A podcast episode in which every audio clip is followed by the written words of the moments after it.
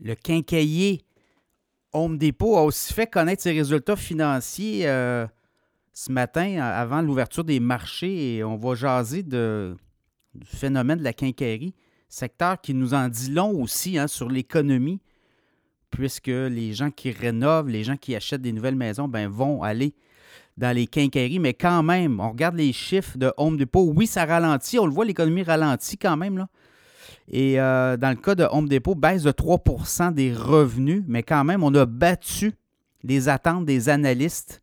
Et la business ne va pas si mal que ça. Là. Je regarde quand même, on s'attendait à 37,6 milliards de revenus au cours des trois derniers mois. on a eu 37,7. Donc, on a battu les analystes.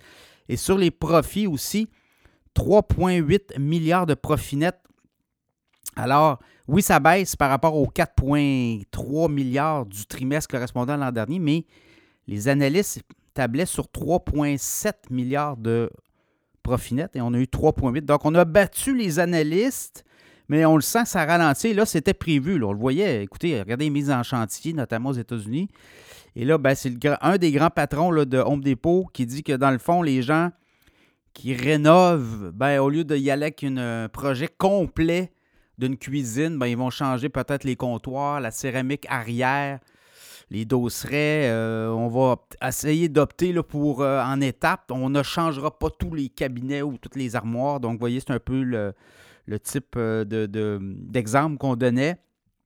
Et également, on disait que la facture moyenne chez Home Depot, c'est 89,3 3 ou 89,36 cents, 89 36 cents en moyenne. C'est un petit peu en baisse. Euh, mais euh, ce qu'on dit, éventuellement, oui, on sent que l'économie ralentit, là, mais euh, on, est capable de battre les analystes. Donc, ce qu'on indique aussi, c'est que les analystes révisent vraiment, ils baissent leurs attentes par rapport à ces, ce champion-là. Quand même, vous le voyez, là, très rentable. Et quand on regarde à la bourse, c'est un titre qui est très recherché, hein, Home Depot, parce que son dividende est très alléchant. 2,9 par trimestre.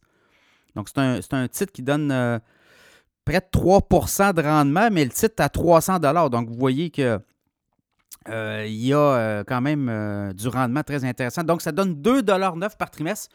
Faites pas le saut, c'est 8,36 par année US en dividende. Donc, c'est un titre très recherché là, pour les analystes, ben, surtout les, amateurs de dividendes, parce qu'on vous redonne 8 par année par action. On comprend que l'action est à 300 mais si vous regardez, c'est un, un titre très recherché. Là, je regarde un peu ce que les analystes disent sur le titre.